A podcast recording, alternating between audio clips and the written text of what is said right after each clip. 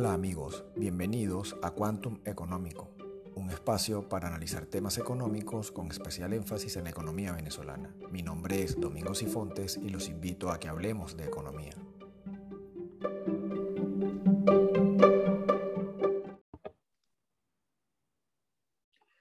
Hola amigos, espero se encuentren muy bien. En esta oportunidad hemos decidido hacer un episodio especial para abordar la crisis en Ucrania y para ello estaremos conversando con Marisabel Puerta, quien es politólogo, doctora en ciencias sociales y en la actualidad es profesora de política internacional y gobierno en el Valencia College en Orlando, Florida.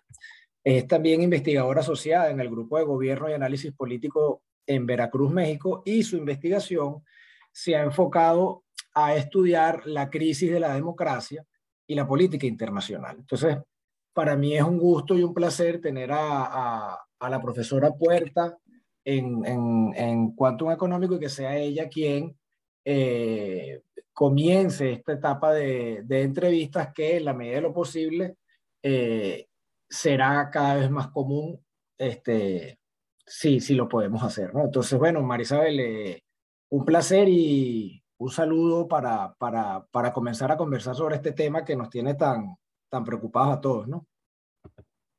Gracias, Domingo. Un gusto estar contigo y, y bueno, sí, eh, es un tema que nos inquieta a todos y no solamente por las implicaciones inmediatas, ¿no? sino también porque eh, vemos que es, un, eh, es una crisis eh, donde muchos de los actores tienen conexiones con, con, Venezuela, con Latinoamérica. Entonces no es un problema que se limita a Europa.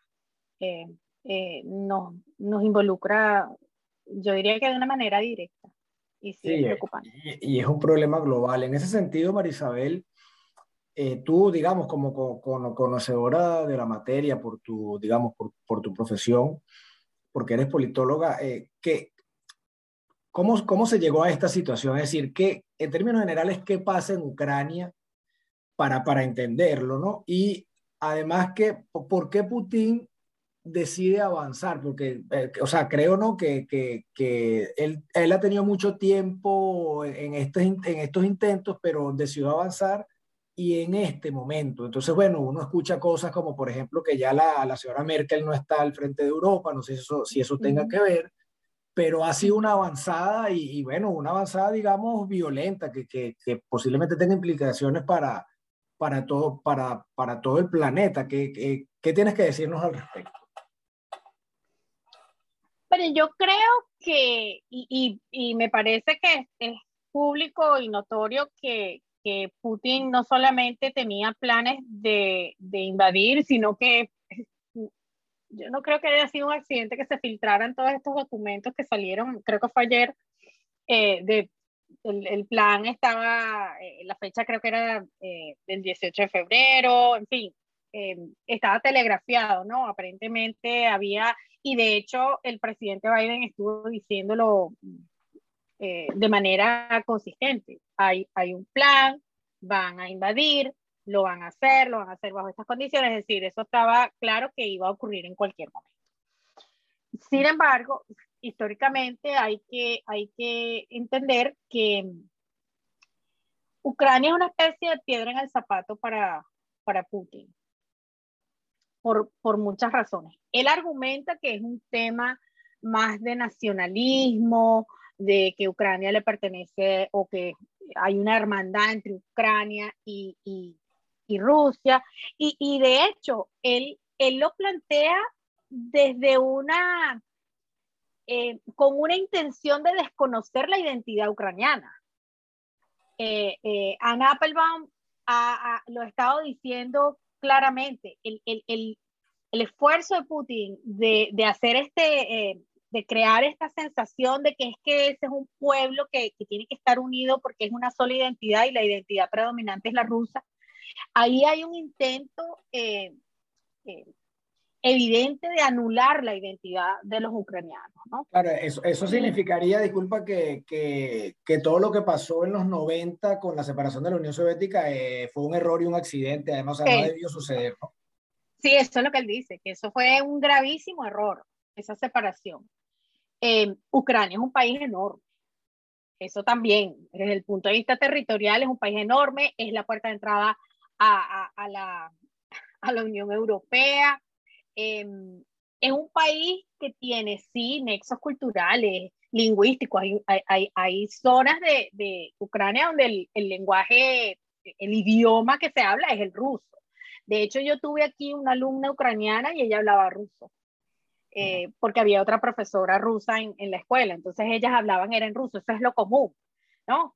Eh, es decir, sí, culturalmente hay unas, hay unas conexiones que son importantes, pero eso es un país que tiene una identidad, es un país que es un, una nación soberana. Entonces ahí es donde tú ves esta hipocresía de los defensores de la autodeterminación de los pueblos, que en este caso también calladitos o que están del lado de Putin, eh, es preocupante porque aquí lo que se está buscando es la anulación de un país y de un pueblo.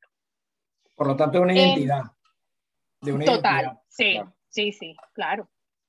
Ahora, yo lo que creo es que sí, él, tenía previsto hacerlo tarde o temprano, quizás se aguantó, porque pareciera que, que eh, pues, en la ecuación, por supuesto, estaba Estados Unidos. Si Trump ganaba, entonces era mucho más fácil, ¿no? Eh, quizás debilitar el, liderazgo de, de Zelensky, porque esa es parte del problema.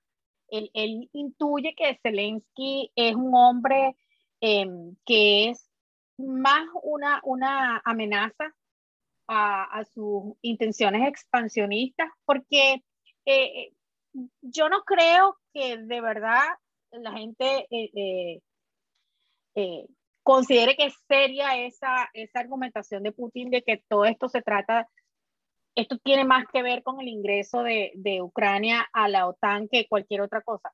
Porque si uno revisa realmente cuáles son las circunstancias de esa supuesta adhesión, Ucrania estaba muy lejos, muy lejos de entrar a la OTAN.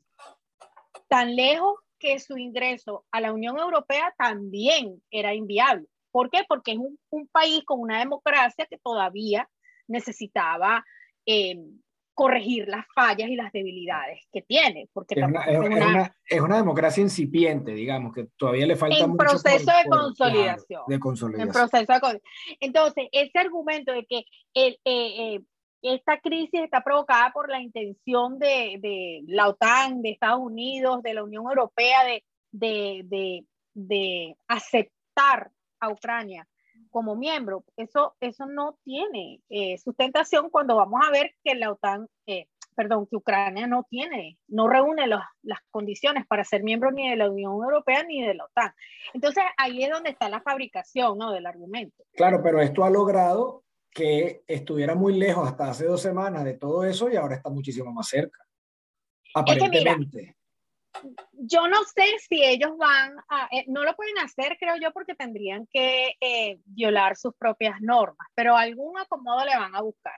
Porque ahora lo que se percibe es que eh, Putin ha logrado no solamente movilizar a la Unión Europea y a buena parte del mundo de las democracias eh, representativas del mundo, movilizarlas en apoyo a Ucrania y a Zelensky, a su gobierno, porque también la acusación es que ese es un gobierno que no fue elegido, que es un gobierno de nazis, que es un gobierno... Mm. Todas esas son fabricaciones, ¿no? pero el punto es que esa, esa agresión, la invasión, eh, está logrando solidificar el apoyo de esas democracias eh, representativas a un país que se está viendo víctima de esa eh, agresión militar y está básicamente creando un cordón, eh, un bloque de protección de naciones democráticas, que si Putin lo que buscaba era debilitar a la OTAN y a la Unión Europea, el, el efecto ha sido lo opuesto. Entonces, yo no sé si es un error de cálculo porque la gente que más conoce los kremlinólogos y los rusólogos, todos están.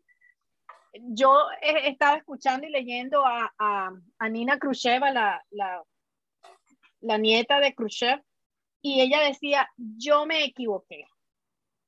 Yo jamás me imaginé que Putin iba a llegar a esto. Así que de ahora en adelante ya no puedo los pronósticos de verdad, porque esto ha, sacudido a mucha gente, mucha gente que, que sigue las la, la intimidades, con los detalles del, del, del, de lo que es el putinismo. Y entonces ahora nos encontramos viendo un hombre que está prácticamente amenazando con una debacle nuclear, ¿no? Eh, yo creo que el problema es la democracia. A, Putin lo que lo aterra es pensar que su vecino, Ucrania, consolide la democracia y con un liderazgo de un hombre joven que es capaz de, de, arrastrar a todo un pueblo a enfrentarse a un ejército tan poderoso como el ruso, eh, eso debe aterrar a Putin. Lo debe aterrar. Sí, porque digamos que lo de Zelensky se ha visto, yo, yo creo que nadie en general se esperaba lo que ha logrado este señor en tan poco tiempo, ¿no? Es, decir, está bien, la gente de repente no, no o los entendidos, quiero decir, no, no esperaban con que él eh, abandonara el país y los dejara sin un liderazgo y tal, pero la verdad es que la, la, el, el, el, liderazgo que ha mostrado y, la, y la, el uso de la coyuntura como lo ha hecho, el manejo de los medios y, y, y todo este tipo de cosas que en términos de crisis son muy importantes, creo que, que, que, que lo dejan bien parado por lo menos hasta ahora. Y del otro lado, eh, ves a Putin que, bueno, eh, Putin es Superman, pues, digamos, es un tipo indestructible, un, un tipo que no se equivoca, que es calculador, que es frío. Entonces tú dices, bueno, eh, se equivocó. Eh, fue, sí. es, un, es, un, error de cálculo, de verdad. Eh, o sea, ¿qué, qué, qué, qué pasa ahí? Porque eh, subestimó el, la, la, precisamente al gobierno ucraniano y al pueblo ucraniano. Y, a, y, a, Europa y a Occidente en general.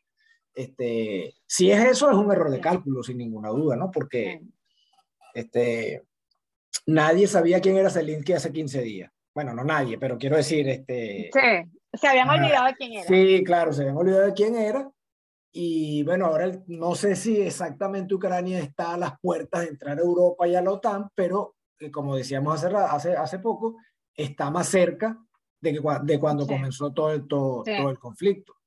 Luego, ¿y quién apoya? O sea, ¿qué papel juega China, por ejemplo, en un escenario como este? Eh, porque ve los apoyos y ves el balance y, y, y bueno, eh, es absolutamente asimétrico en favor de la democracia y, de, y del mundo Total. occidental. Eh, es decir, porque bueno, Latinoamérica. Eso es pura pose, aparentemente. Es decir, eso no, no, no sé si cuenta o no, pero, pero eh, digamos que por ahí no van los tiros. Eh, tú puedes hablar de Corea del Norte y después puedes hablar de China, que pueden ser los que hacen ahí como bulto y, y pueden, pueden, digamos, este, meter miedo en, en un hipotético apoyo a, a Putin, pero del resto, no sé si solo, pero eh, eh, del otro lado, obviamente, se está mucho más cohesionado, ¿no? Es, es así en, en, en, Europa y en, y, en, y en Occidente. Es decir, la reacción de Europa ha sido eh, posiblemente ejemplar, se podría decir, en términos de, este, del, del apoyo a, a, a, a lo que está sucediendo. Claro, hay gente que está muy molesta porque bueno, gente quiero decir que, que posiblemente no, no, sea estudioso del tema, pero, pero la gente hubiera esperado también una reacción mucho más frontal y directa de parte de Europa y la OTAN. Pero bueno, lo, lo que está en juego es la paz sí. del mundo, ¿no? Es, no, no es como que, no es quitarle la pajita del hombro a alguien para ver si pelean, es una cosa muy seria este, pa, de tomar decisiones y poder este, entrar en un conflicto eh, abiertamente ya este, bélico, quiero decir, ¿no? O sea, no es sencillo para ninguna de las partes. Para Putin parece que es muy sencillo avanzar y ya. Pero del otro lado, la gente, la gente hubiera esperado otra reacción, pero la verdad es que lo que está haciendo al menos está dando cierto resultado. Todavía no es tierra arrasada. Vamos a ver hasta dónde, hasta dónde puede llegar, ¿no? El problema es que Putin puede llegar a tierra arrasada porque lo ha hecho, ¿no? Y seguir largo y seguir de largo, pero sobre todo porque él nunca ha tenido que enfrentar consecuencias. Exacto. Putin lo hizo en, en, en, en, Chechenia, lo hizo en Siria. ¿Y qué, qué pasó? Bueno, lo ha hecho en, en, en, Ucrania de alguna forma con, la, con Crimea, eh, las zonas separatistas. ¿Y, ¿Y cuáles han sido las consecuencias? Ninguna, ninguna. Él no, él no ha enfrentado las consecuencias porque esta no es la primera vez que él utiliza la violencia para someter. Y aquí lo que, lo que uno pierde de vista es el contexto. Este es un país que está invadiendo a una nación soberana con un territorio y una población, es decir, un Estado con un orden jurídico, político, y Putin está invadiéndolo militarmente, matando a su población porque quiere anexarlo. Eso de la desnazificación, ¿cómo vas a acusar a Ucrania de ser un, un, país, una guarida de, de, nazis, cuando su presidente, y entiendo que el primer ministro también, son judíos. Judío. Sí. Son nietos de víctimas del, del holocausto. Entonces, ¿cómo es posible que Putin, escribe una, una realidad alternativa, verdad? Y, y, y, por eso es que hoy tuvo que cerrar un montón de medios en, en, en Rusia. Los tuvo que cerrar porque o, o se rendían a las condiciones que les estaba poniendo el, el, el régimen o sencillamente desaparecían y tuvieron que hacerlo. Tuvieron que cerrar los medios, medios independientes, los pocos que quedaban en Rusia. ¿Por qué? Porque no pueden hacerse eco de las mentiras. Entonces, ¿qué pasa? Hay un completo blackout en, en, en, en Rusia. Hoy una periodista americana de origen ruso decía, estoy hablando con amigos en Rusia que me dicen, es mentira, no está pasando nada, eso es falso porque ellos no están viendo nada ni escuchando nada. Claro. Entonces, está pasando lo que está pasando, pero el pueblo ruso que está protestando lo están metiendo preso. Van sí. más de 6 mil eh, personas presas. ¿Qué es, lo, ¿Qué es lo que persigue Putin con esto? Putin tiene que, efectivamente, eh, el plan era deshacerse de Zelensky y el gobierno, poner un, un gobierno interino ahí eh, para él controlarlo y prácticamente hacer lo que está haciendo con Bielorrusia. Exacto. Entonces, el problema está en que él, a lo mejor, él pensaba, primero, que él iba a lograr esto en dos días, porque su super ejército es el ejército más, poderoso eh, uno de los ejércitos más poderosos del mundo, y lo iba a lograr inmediatamente. Él sobreestimó sus facultades, ¿verdad? Sus, capac sus capacidades su, también. To total. Pero también subestimó no solamente a, a, a al ejército ucraniano, como tú lo decías, subestimó a Zelensky porque eh, lo más lógico para Putin era pensar que, bueno, que Zelensky se iba a ir como se fue el de Afganistán, claro. de una vez, con una maleta llena de dinero. No solamente Zelensky se quedó, se quedó todo su tren ministerial, tiene a la esposa y a los hijos todavía en Ucrania. Y él lo dijo, mi cabeza tiene un precio. Él sabe que lo, porque los, los, estos, los del grupo Wagner, eh, eh, estaban listos para matarlo. Entonces, tú estás viendo, eh, nosotros estamos hablando de una situación donde no estamos haciendo énfasis en el hecho de que un país invadió a otro para someterlo. Entonces, tú tienes gente justificando eso cuando le caen encima a los, a los imperialistas. Claro. No puede ser. ¿Dónde, está, ¿Dónde quedó la autodeterminación de los pueblos? Ah, que Zelensky no me gusta. Ese no es problema de nosotros ni de nadie. Ese es un problema del pueblo ucraniano que se dio un gobierno porque esas elecciones fueron democráticas. Esas fueron unas elecciones democráticas. Y el problema es ese, que nosotros no estamos llamando a las cosas por su nombre, Domingo. Es un gobierno que fue electo democráticamente y un régimen autoritario está tratando de no solamente subvertir ese, ese régimen, es que están aniquilando a la población. Ahí se tú? están cometiendo crímenes de guerra y la ONU está como que, bueno, no podemos hacer nada. ¿Y tú crees que en efecto eh, el, la, la, eliminación de Zelensky sea un, un, escenario, un escenario que está planteado y bueno, no sabemos qué tan probable sea, pero, pero puede llegar a pasar eso? O sea, el avance puede ser bueno, de tal magnitud. Yo te voy a decir algo mi temor es el siguiente. Putin no entiende de reglas de juego que no sean las que él, él claro. se da a sí mismo.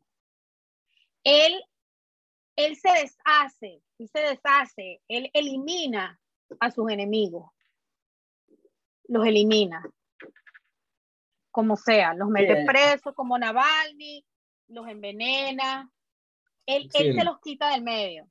Es un malandro. Él se va a quitar, Sí, claro, es como un mafioso. lo, que, lo que no sabemos es si es el malandro de que personifica a Emilio Lovera. ¿Te acuerdas? El famoso malandro que se asustaba cuando estaba solo.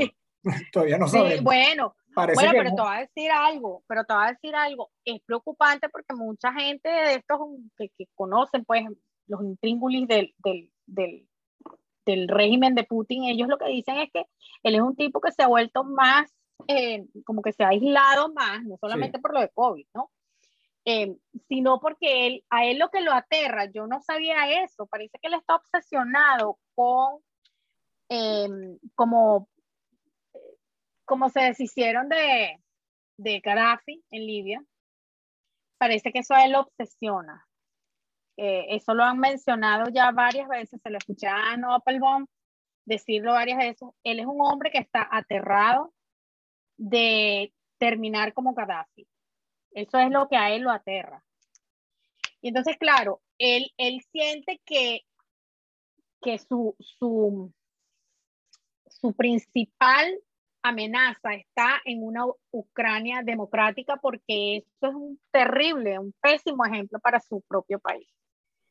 Entonces, si él percibe que esa es una democracia que va a mejorar, que se va a consolidar, eh, tiene que y por supuesto, hay otras razones, ¿no? Y hay otras razones. ¿Por qué? Porque en la medida en que esa democracia mejore y se consolide, tiene más eh, posibilidades de ser incorporada a la Unión Europea y por ende a la OTAN. Claro, y eso es una amenaza directa para él. Esa es una amenaza directa para él. Entonces, ese es quizás el problema que él está viendo. Le está viendo a lo mejor algo que nosotros no estamos viendo, porque si uno revisa, bueno, Ucrania no es una democracia ideal, una democracia con, con muchísimos problemas, una democracia afectuosa. Está catalogada como una democracia afectuosa, como, como un régimen híbrido. Ajá, pero Estados Unidos también está catalogado como una democracia defectuosa desde hace como dos, tres años. Entonces, mira, este, estamos hablando de que es verdaderamente un problema para, para, para Putin. Ahora, ¿y qué, qué, ¿Qué significa para, para, para el ordenamiento eh, político, jurídico, internacional que Putin salga airoso de, de, este proceso que se está desarrollando? O sea, ¿qué, ¿qué implicaciones tiene, pero además, qué significa que gane? Quiero decir, ¿cómo nosotros sabríamos o vamos a saber que el tipo se impuso y ganó o por, el, por otro lado este, perdió? Es decir, cuáles son las acciones que, o sea, las implicaciones y las acciones de cada uno de, de, esos posibles escenarios. Porque bueno, parecería que es todo o nada, ¿no? Es decir, sí. lamentablemente. Sí, ahorita, ahorita lo que luce es eso. A mí me parece que si Putin logra nuevamente, em, primero eh, se deshace de Zelensky, su gobierno impone un, un gobierno títere, aniquila a la población, mantiene la ocupación militar. Em, ese es un fracaso de las democracias occidentales. Ese es un fracaso de la ONU, pero es un fracaso de la Unión Europea, es un fracaso de Estados Unidos. Es decir, ahí hay que verlo en términos globales. ¿Por qué? Porque creo que Zelensky fue muy claro, no sé si fue hoy o ayer cuando lo dijo. Aquí nos estamos enfrentando a un monstruo que es Rusia, pero lo estamos haciendo en, nombre de la democracia a nivel mundial. Es decir, ellos son los que están dando la cara en esta lucha, pero esta no es una lucha de Ucrania, esa es una lucha por la democracia. Aquí hay una, la democracia está viviendo una lucha existencial. Y Ucrania es el frente de guerra de esa lucha existencial. Ayer salió el, índice, el reporte anual de Videm, y, y el, eh, lo que estamos viendo es la autocratización de Occidente. Bueno, habrán otras autocracias, pero, pero lo que estamos viendo es aquí, en nuestro patio, en nuestro terreno. La democracia liberal está sufriendo una de sus peores crisis. Eh, Ucrania es simplemente el terreno de batalla de, de esa, de esa lucha existencial de la democracia. Le, le, tocó a ellos por dar la cara, pues. Ajá, exactamente. Sí, pero le, le está tocando a ellos dar la cara en el terreno de batalla. Pero la Unión Europea y Estados Unidos no pueden desentenderse de eso. Yo entiendo que ellos no quieran ir a luchar en el terreno, digamos, mandar tropas, porque eso es una provocación. Em, porque Putin, por supuesto, lo va a tomar como una provocación. Pero el asunto es que si Putin logra, logra su objetivo, que es destruir a una Ucrania democrática, las consecuencias las vamos a pagar todos, porque Putin no se va a satisfacer, no se va a conformar con Ucrania nada más. Por eso tú tienes a los otros países que ya están eh, metiendo la solicitud, están solicitando ingresar a, la OTAN. Eh, esto ha sido un catalizador de muchos procesos que a lo mejor iban a tardar años en darse. Claro, porque ahí viene, la, ahí viene eh, el otro tema. Ucrania parecería ser el muro de contención de Europa pero una vez, una vez, lo, derribe, una vez lo derribe, yo supongo que, como dirían en criollo, sigue para abajo. Pues, o sea, nada, Total. nada, lo, lo podría detener. Y ahí después viene un tema de si el tipo está apurado o no, si, si, si se va a tomar una cantidad de tiempo X para, para poder avanzar, pero ahí está Europa del Este, y entonces el fantasma de la Europa del Este que conocimos en eh, buena parte del siglo XX renace ahí, pero también está después el tema el tema chino y Taiwán, ¿no? Supongo. Es decir, el ejemplo, el, ejemplo que, el ejemplo que se da para estos conflictos socavados que no necesariamente son tan, tan, que forman parte de la agenda pública, pero que llevan años, eh, con una victoria de, de, Putin, digamos, supongo que eh, ya, bueno, eh, renacen y, y, bueno, el, el mundo se, se, se, complica, se complica más de lo que ya está, ¿no?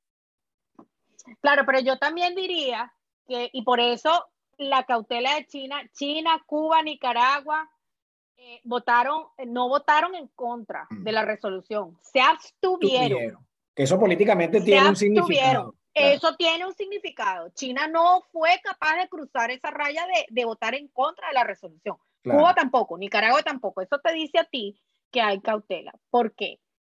Es verdad, la economía rusa es una economía pequeñita. Pero el golpe que le están dando a la economía rusa es brutal. Eso tardará años en recuperarse. Años. Porque es la destrucción, es el colapso. La economía rusa hoy no existe. Y hoy Biden amenazó con sanciones eh, económicas petroleras y la speaker Pelosi dijo que ella las apoya. Y esas palabras, eh, eh, estamos entrando en un terreno muy peligroso. Está el terreno ganado, claro. Sí, pero estamos entrando en un terreno muy peligroso porque si él dice que él, que él va a responder, porque ¿qué es lo que pasa? Putin había calculado que él iba a sufrir consecuencias, su régimen iba a sufrir consecuencias, pero él tenía un fondo eh, para, como una especie de protección, un fondo de unos 600 billones de dólares, que él sabía que él podía aguantar un, una, paquete de sanciones, pero nadie, nadie se hubiese imaginado la magnitud, la extensión de estas sanciones. Han sido brutales. Ni, siquiera el mismo. Y él no va a poder usar ese fondo que él tenía en previsión. No lo va a poder usar. Y además, a mí me parece que están de verdad decididos a destruir la economía, eh, bueno, es, obvio, pero digo, ellos decidieron migrar a la, al cripto eh, para, para, tratar de... Y también va a haber una, una medida de, de, restricción. Entonces, yo creo que China tiene que estar viendo eso con preocupación. Claro. Porque imagínate si, se, si de verdad Occidente se pone de acuerdo y dice, ¿saben qué? no le vamos, porque esa fue una sugerencia que me pareció interesante. No, no es necesario ir tan lejos como unas sanciones económicas de ese tipo, sanciones petroleras, con que ustedes restrinjan el acceso de Rusia a, eh, tecnología. Eh, ustedes le están haciendo un daño tremendo al régimen. Imagínate si eso China lo ve y entiende que eso sería mortal. Imagínate una restricción de ese tipo para China, de todo lo que sea transferencia tecnológica, que eso ha sido parte del problema aquí en Estados Unidos con respecto a China. Claro. Y, y, y, y digamos, y del otro lado, la, la, si el escenario es el contrario, es decir, se logra, se logra parar a, Putin en cualquiera de sus variantes, ¿no? desde que, bueno, ya eh, simplemente lo eliminan o este, lo, lo logran, lo logran eh, paralizar en sus acciones. Eh, ¿Tú crees que eso más bien calmaría las aguas de estos otros países que estamos hablando o más bien ellos lo verían como una amenaza y intentarían seguir avanzando en la dirección de Putin? Yo, yo, yo creo que si a Putin le echan un parado, la gente se queda tranquila. O sea, no sé, pero ojo, yo, yo con estas cosas, yo no soy, yo soy un fanático de estos temas, no simplemente soy un amateur. Pero el tema es a mí me parece, a, mí me parece que es peligroso para la humanidad y para la democracia en particular que Putin logre su objetivo. Porque es la eliminación de, de Ucrania como una nación soberana. Ahora, el problema es como tú lo dices. O sea, ¿qué está haciendo China en este momento? China está mirando, está observando. China está viendo qué puede pasar en un escenario y qué puede pasar en otro escenario. Pero no es China nada más, no es China nada más. Tú tienes a la India y a Pakistán. Ajá. Y tú tienes una cantidad de situaciones donde hay países que verdaderamente, y, y, estamos hablando de potencias nucleares, de paso, ese es el problema. Mira las medidas, mira, mira las medidas que está tomando eh, Japón, Finlandia. Estamos hablando de países que no tienen una tradición eh, de meterse, Alemania, que no tienen una tradición de meterse en, esta, en estos conflictos a, a, a, a estar eh, de, provisión de armas, armamento, ah. nada de eso y, de la noche a la mañana, en, menos de una semana, nosotros tenemos una confluencia de, naciones que están dispuestas a apoyar a Ucrania, que, que hace una o dos semanas se negaban rotundamente a tener cualquier tipo de participación. Entonces, aquí lo que queda claro es que hay un peligro y, estos países están conscientes del peligro que esto significa. Y aquellos que, que, están del lado de Rusia o que al menos no están del lado de la OTAN y, y, de la Unión Europea y Estados Unidos, tienen que estar viendo esto con muchísima precaución porque es posible que no se trate de una, de una debacle nuclear domingo, pero aquí está en juego todo lo que nosotros hemos entendido que es eh, el orden el orden de Occidente. Yo sé que suena como eh, trillado, pero, no y súper imperialista, súper ¿sabes? Pero es eso, pues es el orden. ¿Qué es el orden occidental? Es la democracia como forma de vida, Domingo, y eso es lo que está en juego aquí. Son, las, reglas de juego, las reglas de juego y yo creo que no estamos conscientes, exacto, exactamente eso. Nosotros estamos en una transición de época. Este, este, este es un hito dentro de un proceso de transición epocal. Em, yo lo que no sé es si es que vamos hacia, hacia la autocratización profunda. Es posible, es posible que sea eso y que la democracia está boqueando, no sé. Claro, sí, o sea, vamos hacia eso si en efecto se impone. Claro, por supuesto que sí, por eso te digo, si, si lo dejan, olvídate que él no va a parar con, con Ucrania, él va a seguir, él va a seguir y por eso tú tienes a esos, a esos estados que no eran parte de la OTAN, que no eran parte, ahora están preocupados, ahora están hablando de armarse, aumentar los porcentajes de, de, de, de los porcentajes de inversión en, en armamento, los estás viendo que están preocupados y con toda razón. A mí me parece que, que sería eh, eh, absurdo que no estuvieran preocupados.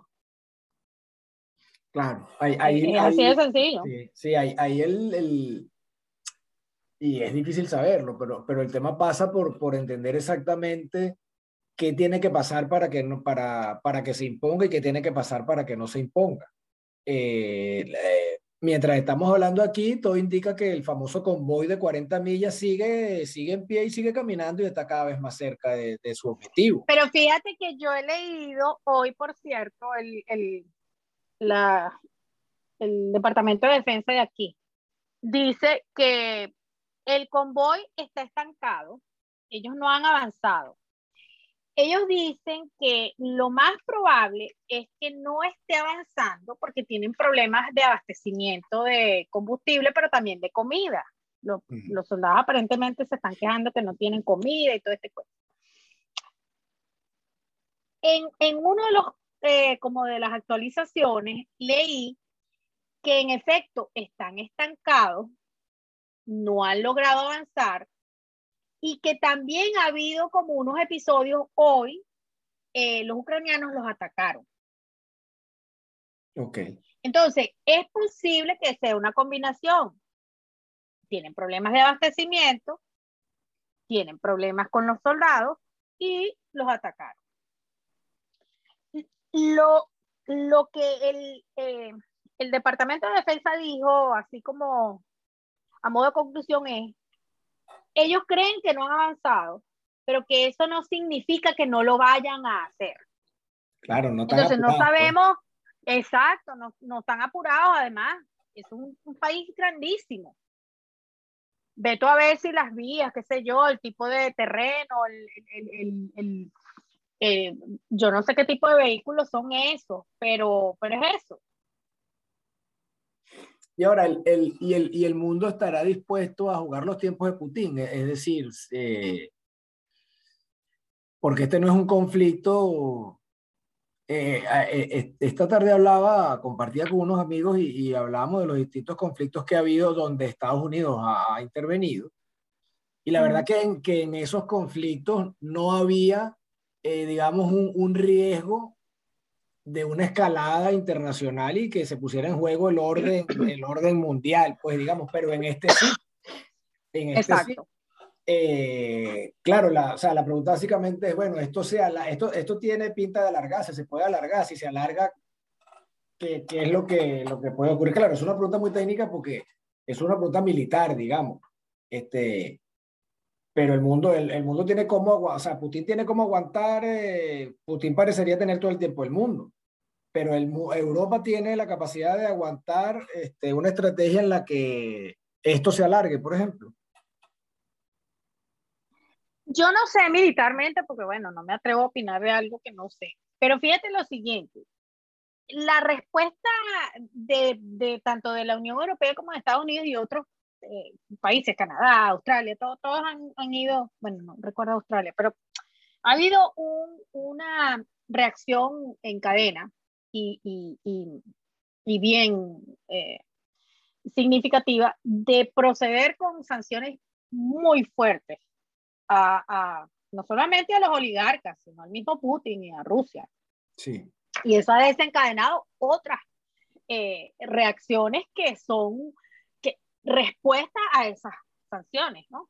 La cantidad de, grandes firmas y empresas que se están yendo de Rusia, en fin, eh, esto ha generado eso probablemente no vaya a tener efecto inmediato en Putin, porque las consecuencias se van a ver en semanas. plazo, claro. Eh, que los oligarcas no tienen forma de presionar a Putin, mira, no sé, porque es lo que ellos alegan. Eh, eh, ellos no tienen poder sobre Putin, ellos no pueden este, dictaminar. Bueno, no lo sabemos. Hoy alguien hacía un comentario interesante, el dueño de, del Chelsea, Abramovich. Ajá. él está vendiendo el Chelsea, este, ajá, pero hubo algo que me llamó la atención y es que es verdad, él no ha recibido sanciones directas. Es decir, no sé si estoy especulando, pero, pero bueno, pues hay que dejar unos canales abiertos. Hay que dejar unos canales abiertos y en eso hoy el ex embajador Michael McCall lo estaba diciendo. Hay que ofrecerle a Putin una salida. Y tiene que ser una salida que para él no se vea como una derrota total. Eso es lo difícil, porque él está apostando a eso. Esto es un juego suma cero. Para él. Para él, para él. Entonces, para él. Entonces, él, él está, él está, eh, eh, ¿sabes? Eh, yo lo que siento es que no hay manera de detenerlo, ¿no? Es, es lo que me luce.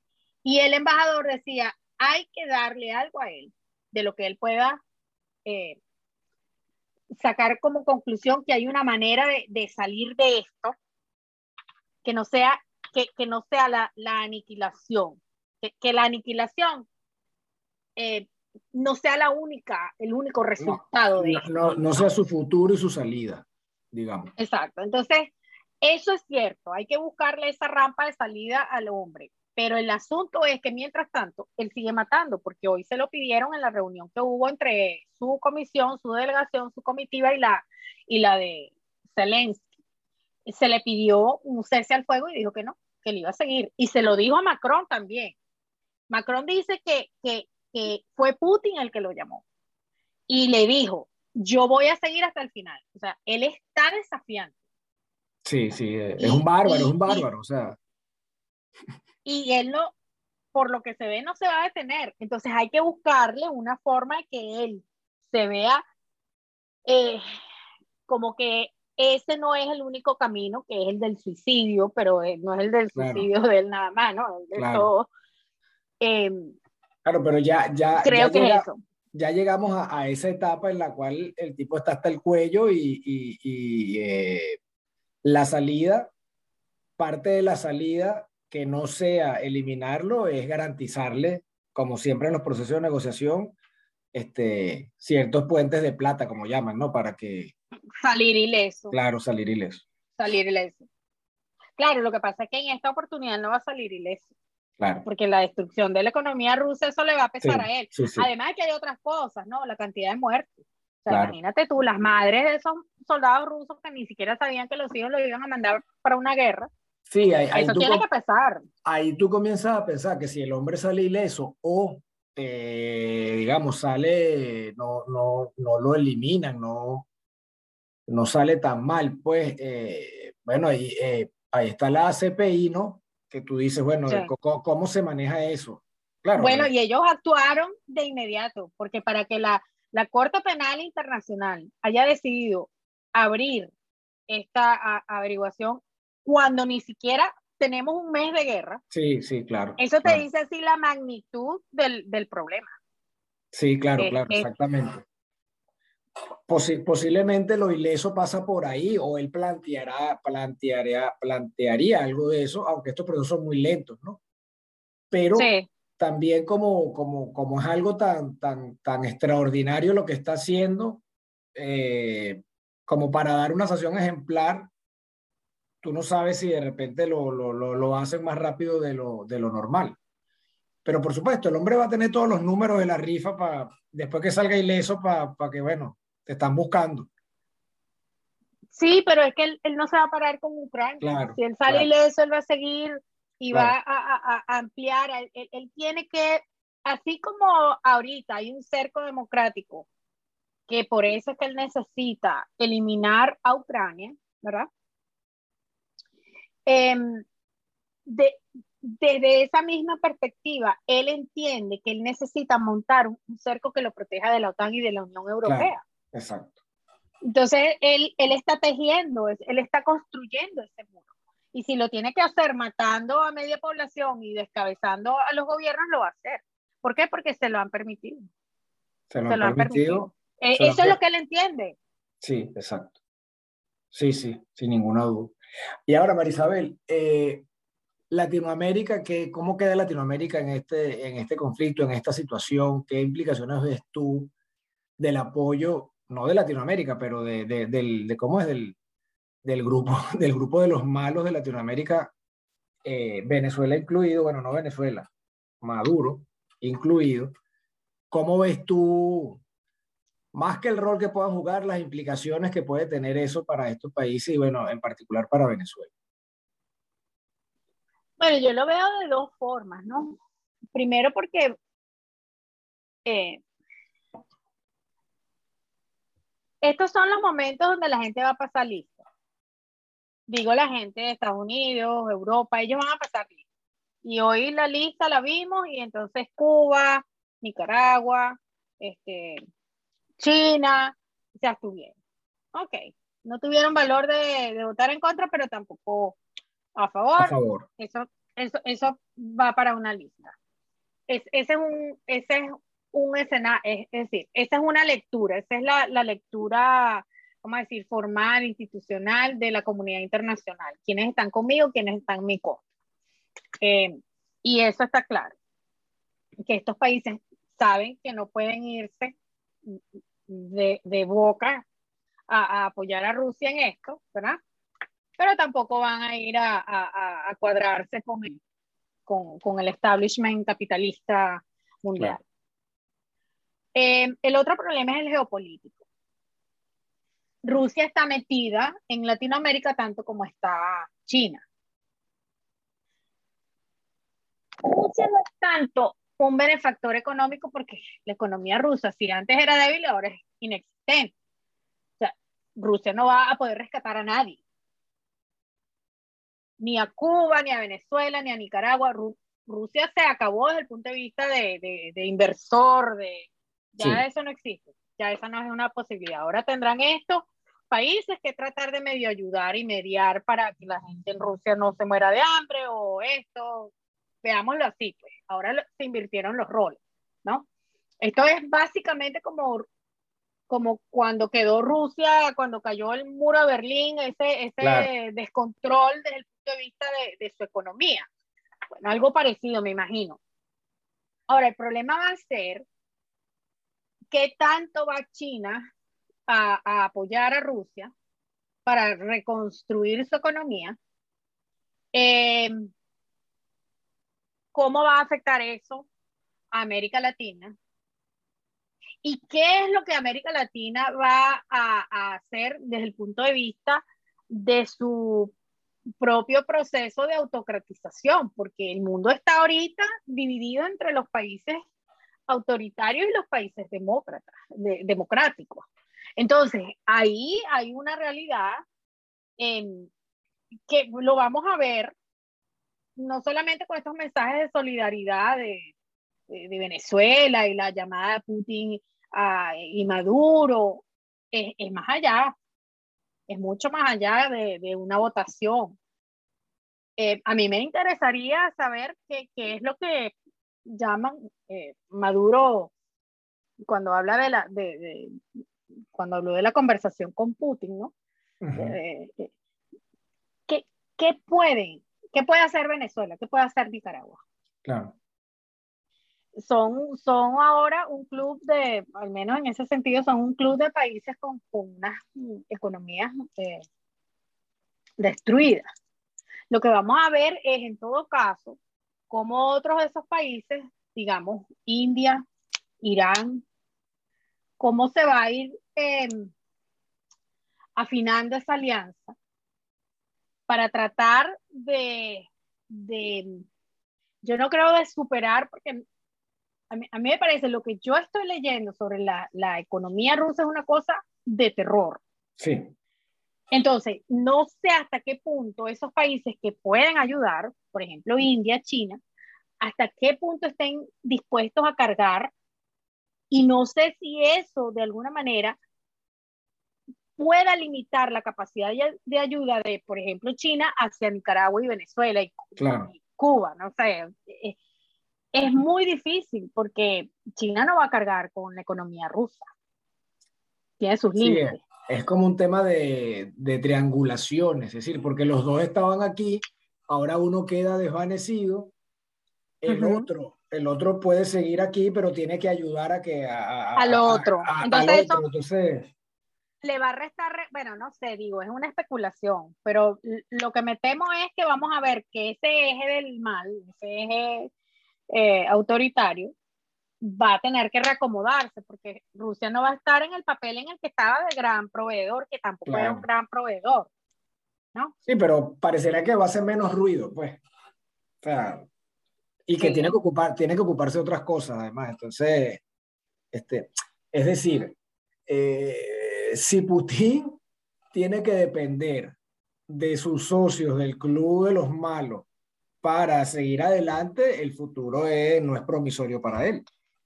Eh, Sería muy distinto si Venezuela estuviera sin sanciones, con una industria petrolera fuerte. Entonces tendría no solamente que mantener a Cuba, sino además a Rusia. Claro, ¿no? Pero ahora están todos en la misma situación. Están todos en un periodo especial. Todos. Sí, sí, sí. El único que puede ser un gran benefactor es China. Irán, no sé, porque tampoco ellos están en condiciones, su economía y las sanciones, no. Es decir, hay un panorama bien negro para ellos desde el punto de vista eh, económico, para, para esos países. No China, digo, los demás. Sí, sí. Bueno, y, y, y, adicionalmente eso lleva a lo otro, que es el tema político. Pues, es decir, se, se, se debilitan con esta acción y aquí, debe, no sé si exactamente un efecto contagio, pero parecería que podrían, ante el reacomodo, salir eh, debilitados respecto hasta antes del, del, del, del, de este episodio. Si en efecto logran contener a Rusia. Si no lo logran contener, probablemente al menos las cosas seguirán como van.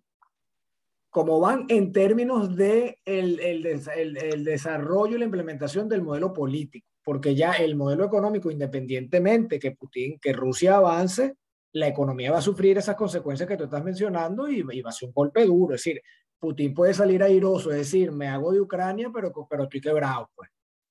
Entonces, sí, bueno, exacto. Para él eso es, menos malo. Ese va a ser el escenario como quiera.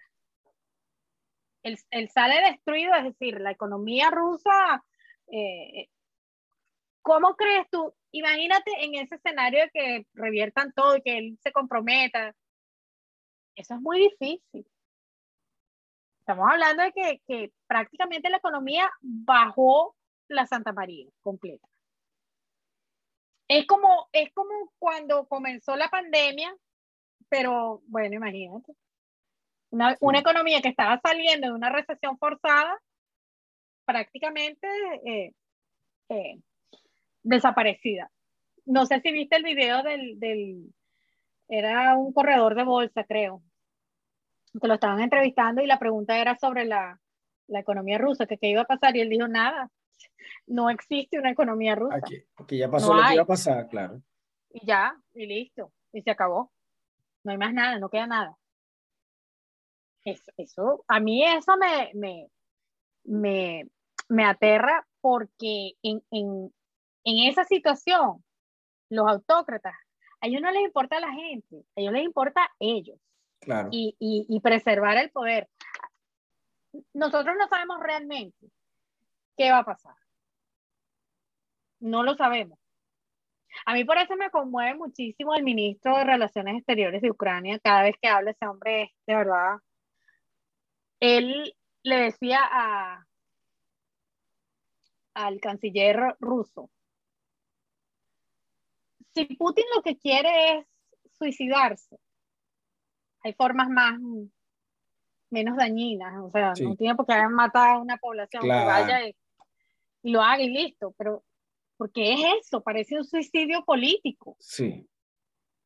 Tal eh, cual. parece un suicidio político. Entonces, yo a veces digo, bueno, ¿será que sí sobreestimó sus capacidades, sus, las posibilidades de que esto funcionara?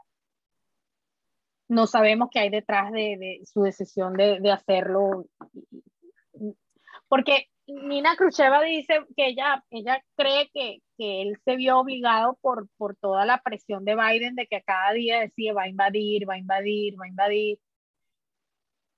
No parece que, que fue que lo hizo para, para darle la razón a Biden. Eso no es lo que usa. Claro.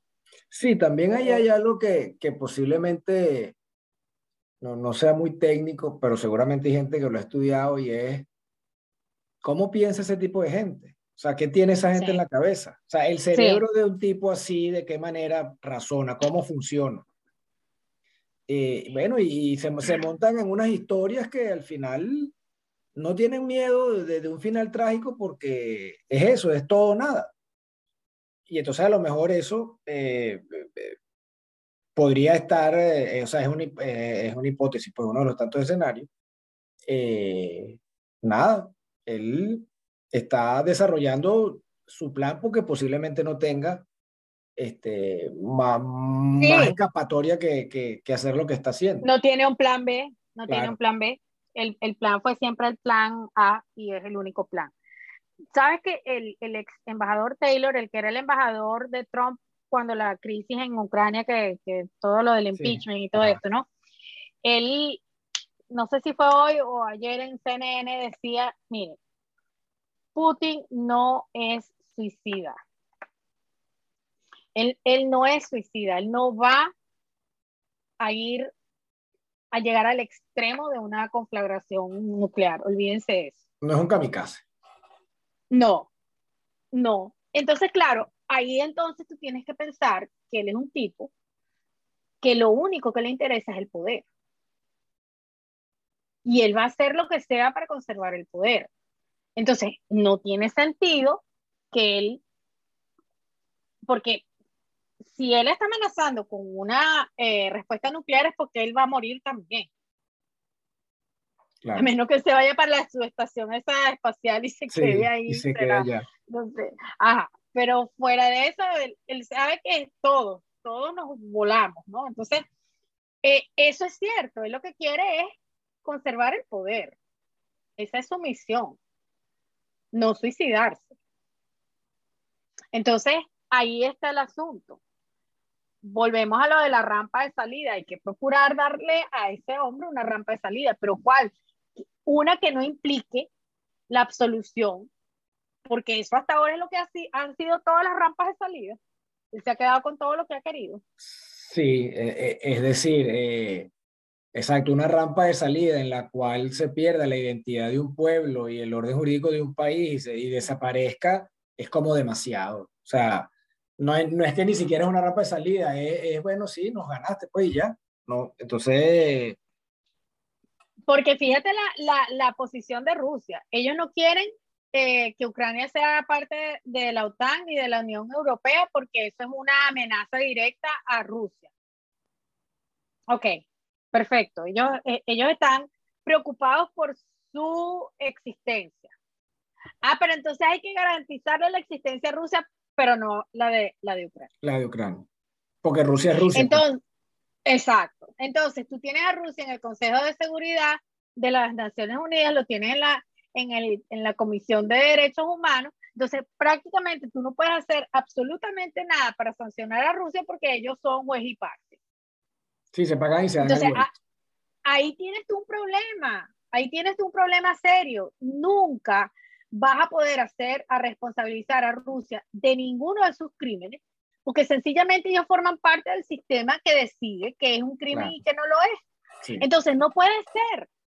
La, la, la ONU es un, un cuerpo eh, que si no, si no se reforma, entonces necesita ser eliminado y, y volver a construir una, una organización porque es que es imposible. Mientras tú tengas a los principales violadores de derechos humanos sentados en la Comisión de Derechos Humanos, ¿Qué puedes conseguir tú que no sea lo que tenemos?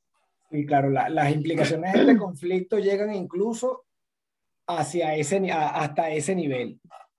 Redefinir el orden internacional, el orden mundial. En eso estamos. Y, y parte de esa redefinición es la lucha existencial de la democracia. A mí me parece que eso es lo que está planteado. Claro, entonces, entonces exactamente. Entonces, para, para finalizar, tenemos varios, es decir, Putin perfectamente puede, eh, eh, puede eh, quedarse como, ¿cómo es que dicen? Quedarse, hacerse de las suyas, pues puede, puede avanzar. Claro, claro que sí, totalmente. Totalmente. Por ahora nosotros no tenemos nada que nos indique lo contrario. Hasta este momento, hasta una semana después de... Hoy, hoy no tenemos absolutamente nada que nos diga lo contrario. Y en caso de que, y en caso de que no, de que no, de que no gane, pues eh, la salida es buscarle una rampa. Es decir, hay, hay, primero, eh, em,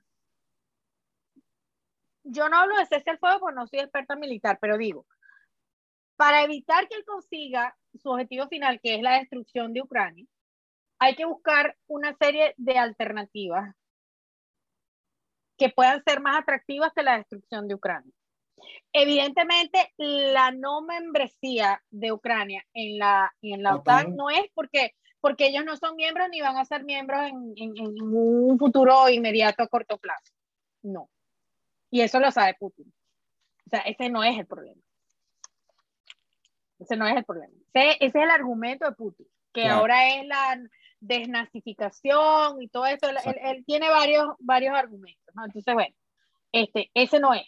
Ese no es, pero no importa. Hay que buscar unas alternativas. Por lo contrario, el hombre no solamente va a seguir masacrando gente, sino que va a conseguir su objetivo, va a matar a Zelensky, va a montar un, un gobierno títere, porque eso es, ese es el objetivo final del que le habló a Macron. Fue lo que le dijo a Macron. Entonces el panorama no pinta en el corto plazo eh, de la mejor manera posible para, digamos, para Occidente. Esa es parte de la, nada. de la conclusión de esta conversación. Para nada. Y fíjate que ca casi que o sea, ayer sale la, el, el, índice de Videm, la semana anterior salió el de Freedom House y la semana anterior salió el, el de, de, el de, el de, de Economist, el del ¿no? Economist. Economist. Ajá. Entonces, del de Economist. Entonces, ¿qué es lo que tenemos como, como conclusión? Que las democracias están en desventaja, están en minoría. Las autocracias son las que están Eh, este, la, dominando la democracia está perdiendo terreno eh, totalmente como forma de vida como forma de vida. y Exactamente. claro, eh, las implicaciones de eso son devastadoras, aunque hay gente Sí, que señor. tú, que tiene, que tú, de lo que tú piensas que tiene la cabeza bien puesta y a veces te, te, te da unos argumentos, no en contra de la democracia, pero para entender por qué la democracia está perdiendo tanto apoyo, que tú dices, bueno, si alguien que entiende las cosas, que uno cree que entiende las cosas este, adecuadamente, sucumbe un poco ante este tema de la autocracia que queda para, eh, digamos, la gente que, que lo que tiene es necesidad y que, porque es que la, la discusión de la democracia parece como muy, como muy sofisticada en algunos, o sea, nosotros estamos claros de lo que significa y las bondades, pero cuando, los, la, la, cuando las poblaciones y las sociedades están pasando trabajo, eh, muy probablemente no se, no se detienen a ver si es democracia o no, lo que se detienen es a pensar que, bueno, este es el que me resuelve muchas veces, ¿no? Este, y con eso hay que tener cuidado sí. y, y, posiblemente eso es lo que está... Por eso es que eh, avanza de una manera tan acelerada el tema de la, de la polarización y, y, y de los regímenes eh, autocráticos Autoritario. A, nivel internacional, autoritarios a nivel internacional. Entonces, bueno, eh, no sé si tienes algo que decir para concluir al final. Yo creo que ese es el, el ese es el, el esquema, ¿no? Es, es, una lucha entre esos, esos eh, regímenes autoritarios y unas democracias debilitadas, sobre todo porque no han sido eh, eficientes en la, en la satisfacción de las demandas. Además de que hay demandas materiales, pero hay unas demandas subjetivas que tienen que ver con identidad, con una cantidad de cosas. Entonces, a eso le metes un poquito de nacionalismo, un poquito de fanatismo religioso y tienes este cóctel que está explotando. Sí. sí. Que está sí, debilitando las democracias. Que las se, está que, debilitando. Y que sin duda se ve materializado en, en, en lo que está sucediendo en, en, Ucrania en este momento. Totalmente. Entonces, bueno, Totalmente. Mari, Marisabel, este, de más está decirte que ha sido un gusto conversar contigo sobre estos temas. Eh, tenemos tiempo que no hablamos de manera prolongada sobre estas cosas y espero que no sea la última vez que, que, que lo podamos hacer. Recibe un abrazo de no, mi parte y, y, y, todo lo mejor. Muchas gracias por tu tiempo. Gracias a ti, un gusto.